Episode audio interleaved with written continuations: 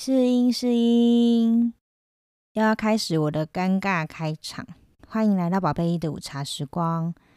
已经试了很多次，还是尴尬。然后刚刚老板也在我旁边说我很尴尬。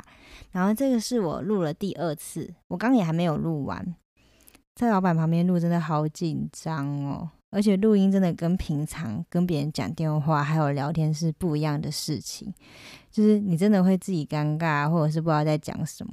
希望我可以好好的放轻松。今天要来讲的主题呢，就是跟我以前分享的主题比较不一样，就是算是一个比较严肃的话题，严肃加沉重，而且算是一个很冲击的话题。对我来讲是一个非常冲击的事件。然后我刚刚准备要录这一集的时候呢，就是我这一集想要讲的主角，他就刚好打电话来，然后我的这个录音的那个计划就被打断了嘛。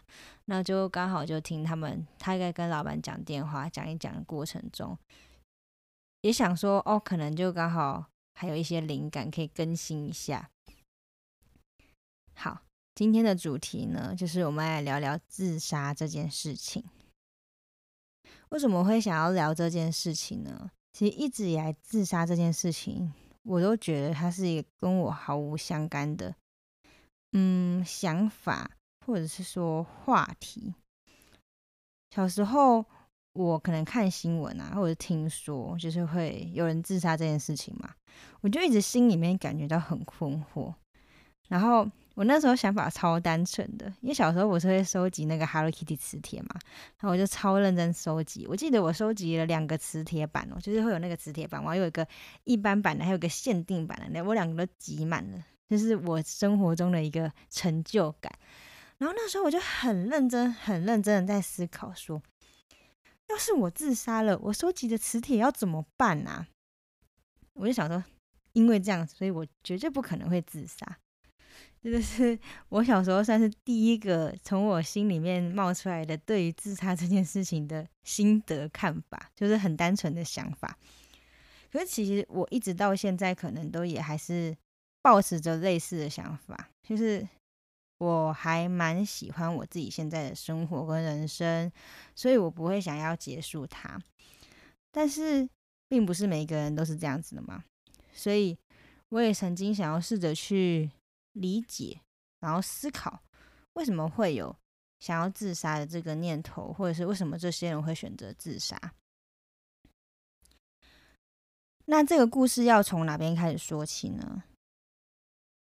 老板有一个高中同学，然后他们是很要好的朋友。我们在这一集就给他一个朋友 B 的代号好了。然后因为我们都是同一个高中的，所以其实我也知道这个朋友 B，可是我们不认识。然后我在跟老板开始好之后呢，他也跟朋友 B 重新取得了联系，就很久没联络了嘛，就开始会陆陆续续的出来聊天，然后更新近况。所以我也因此就是重新认识了这一位朋友 B，然后也是会聊天出来玩什么的。然后这个朋友 B 啊，他是一个非常非常。认真生活的人，他就是有一个正职，然后又兼差，就是跑外送，然后赚了很多钱，其实很积极营的在生活，然后生活的非常的充实。像他最近就是想要，呃，改善自己的肤况，他就有去做一些医美，然后从内而外的去实践改善肤况这个计划，比方说。他每天都会早上起床，然后煮绿豆薏仁汤，然后会去运动、保养、擦防晒等等等。就是我觉得他是一个非常非常认真的把他想要做的事情贯彻到他的生活里的人。其实我一直在心里面很崇拜他。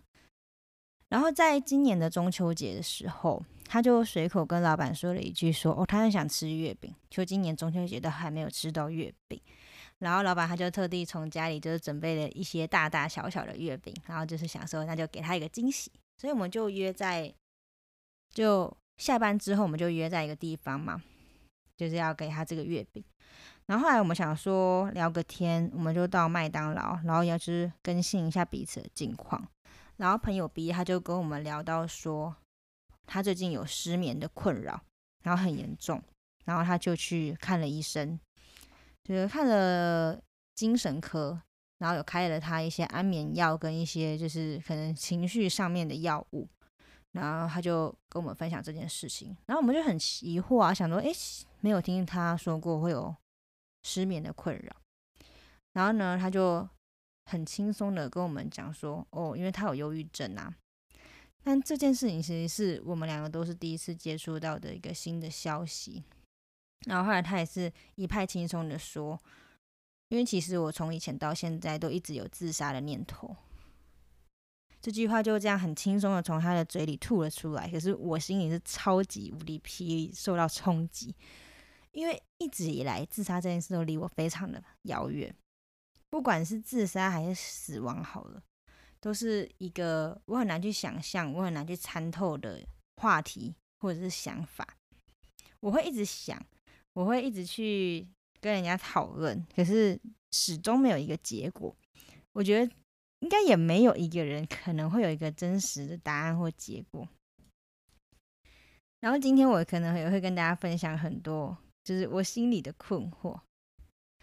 然后在接收接收到这个非常吃惊的消息之后，我当下也是故作镇定，然后就继续顺着这个话题，然后就是简单的聊天，假装没有事。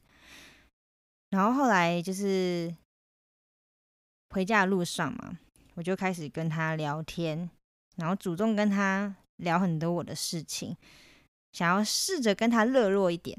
然后回去之后还有跟他传来，然后就说下次再继续跟他聊什么的。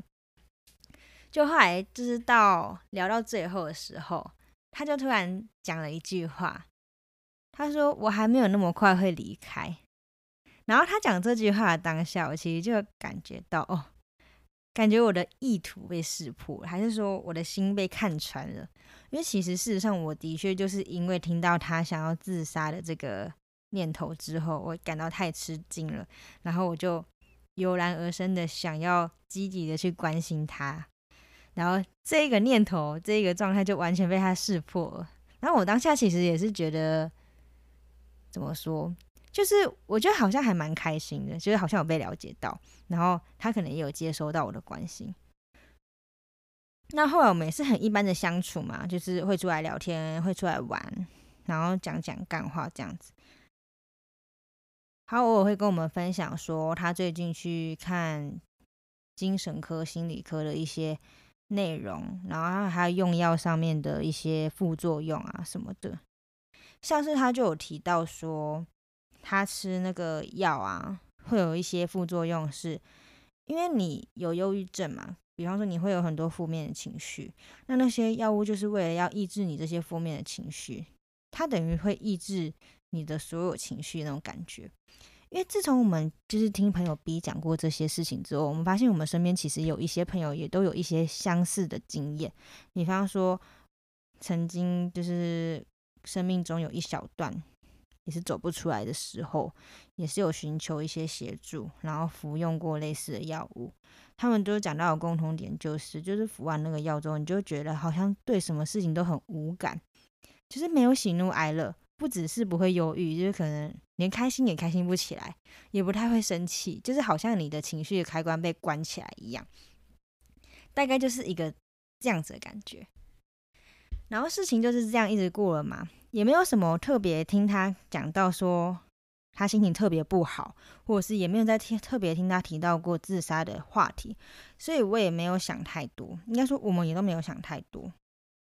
就昨天。一如往常的，就是他就跟老板通电话，然后我在旁边听，然后他就开始说到说最近想要去穿耳洞，嗯，因为我也只剩下九十六天可以活。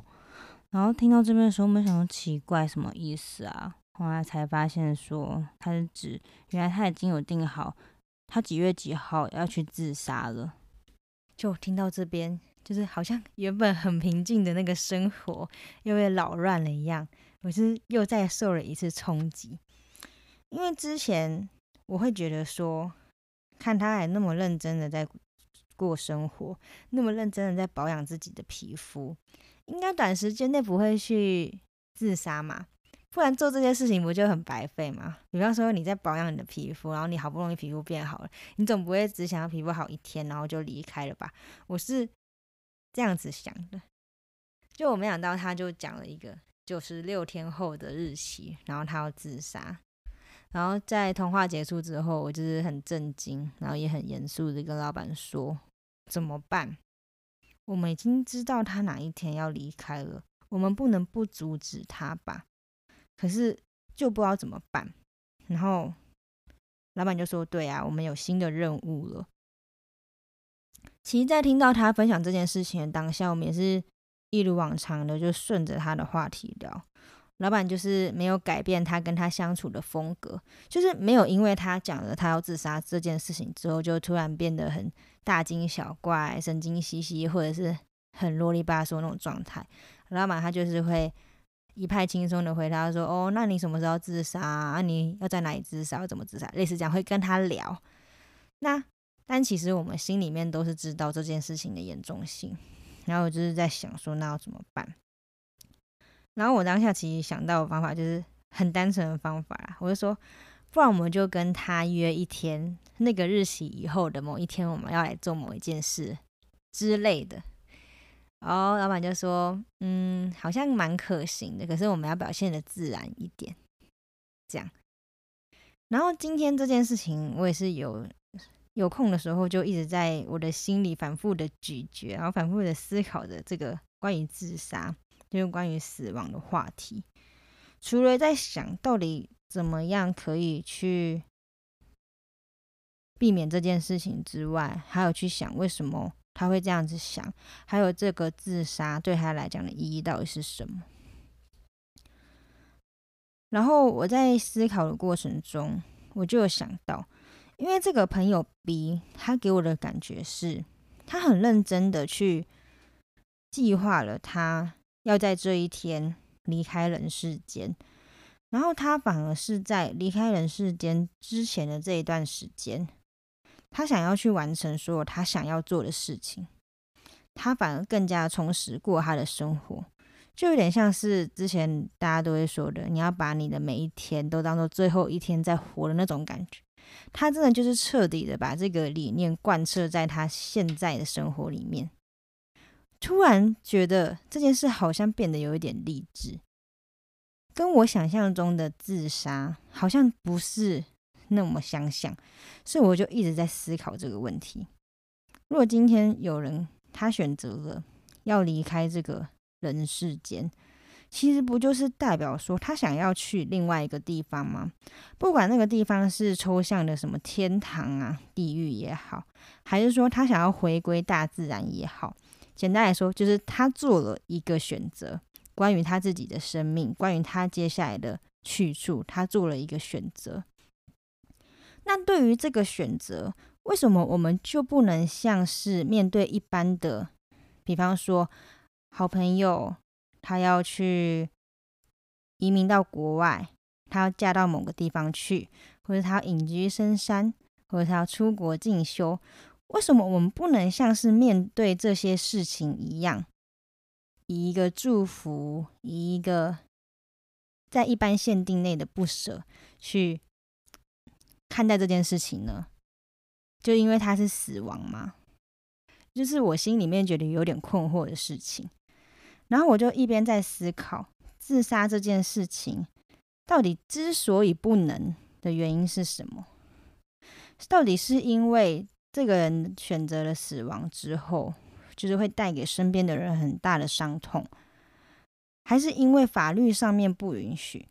因为你杀了你自己嘛，如果你自杀没有成功，就等于你也会被判刑，就是杀人未遂。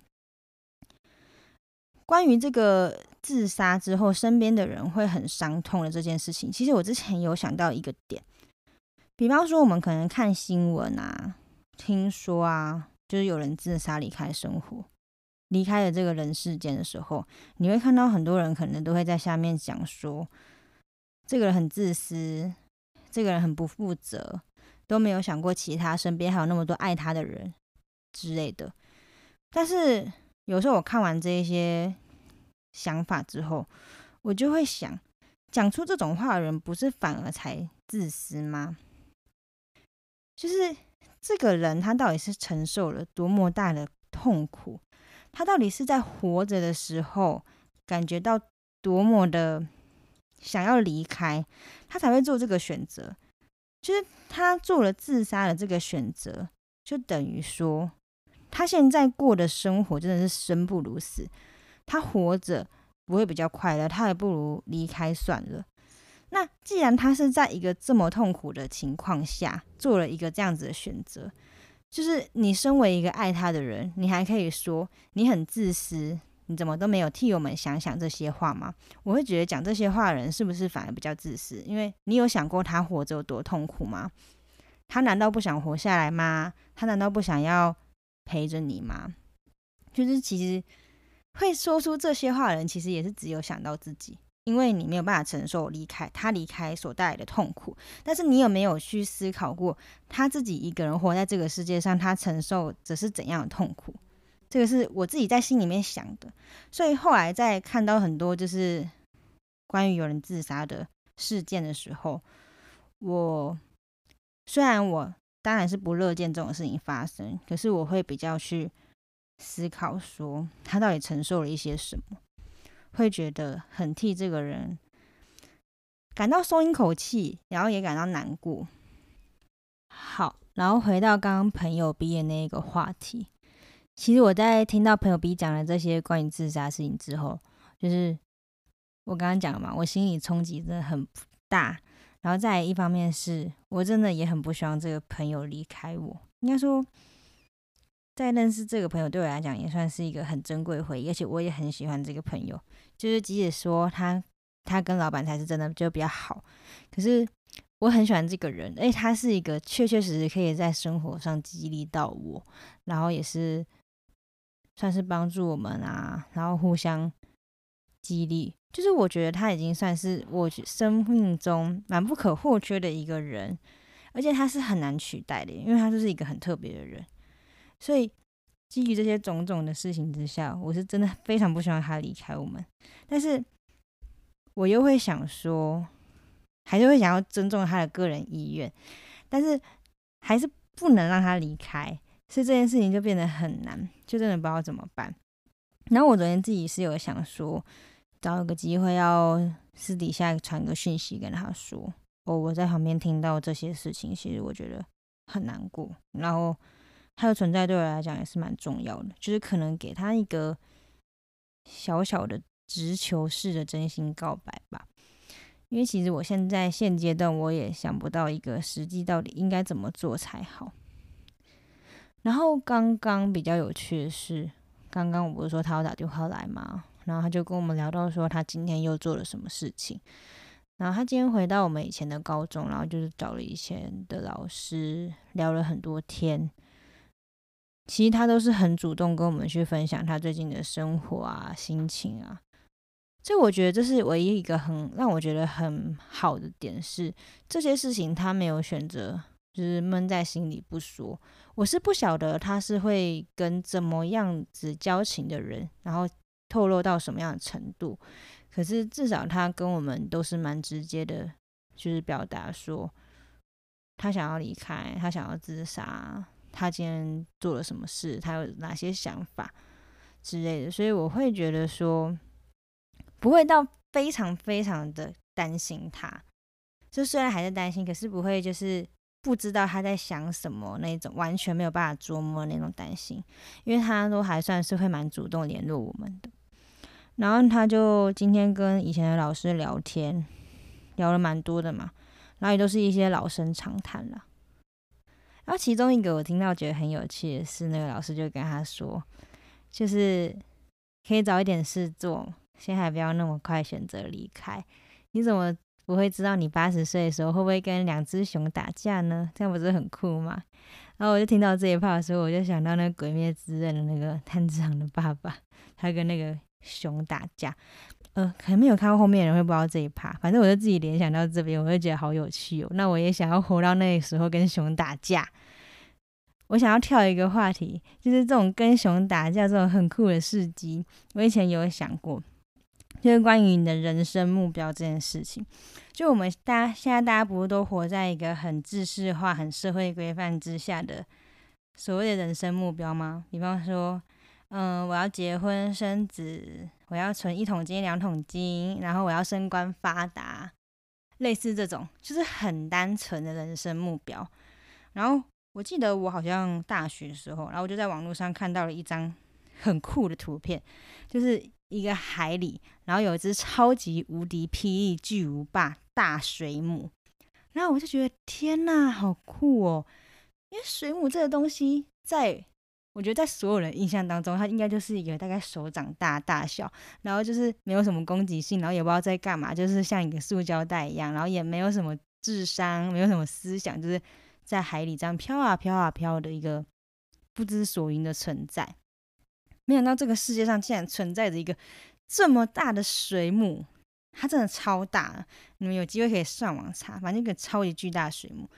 然后我就一个很跳痛的想法，我想说，为什么我的人生目标一定就是得要那么无聊？为什么我非得要遵照那些社会规范的人生目标走？难道我就不行把我的人生目标定为？我这一辈子一定要亲眼看到一个那么大的水母，就是以这个为人生目标活下去嘛之类的。因为事实上，这种人也很多嘛，就是我们想不到的这种很酷的一些故事啊，比方说什么野外求生的人啊。然后我就觉得这样子的人生目标不是有趣多了吗？比方说之前那个什么全世界最棒的工作，然后在大堡礁，然后做那些就是我们没有办法想象的生活，我们没有办法。想象的人生志向，我就觉得这个很有趣，然后就让我想到说，对啊，为了跟两只熊打架活到八十岁，是不是也是一个蛮不错的提议？我觉得这个老师给的提议很有趣，然后我觉得蛮喜欢的。然后后来他自己就有提到一个点，这个点对我来讲是我有稍微放心一下。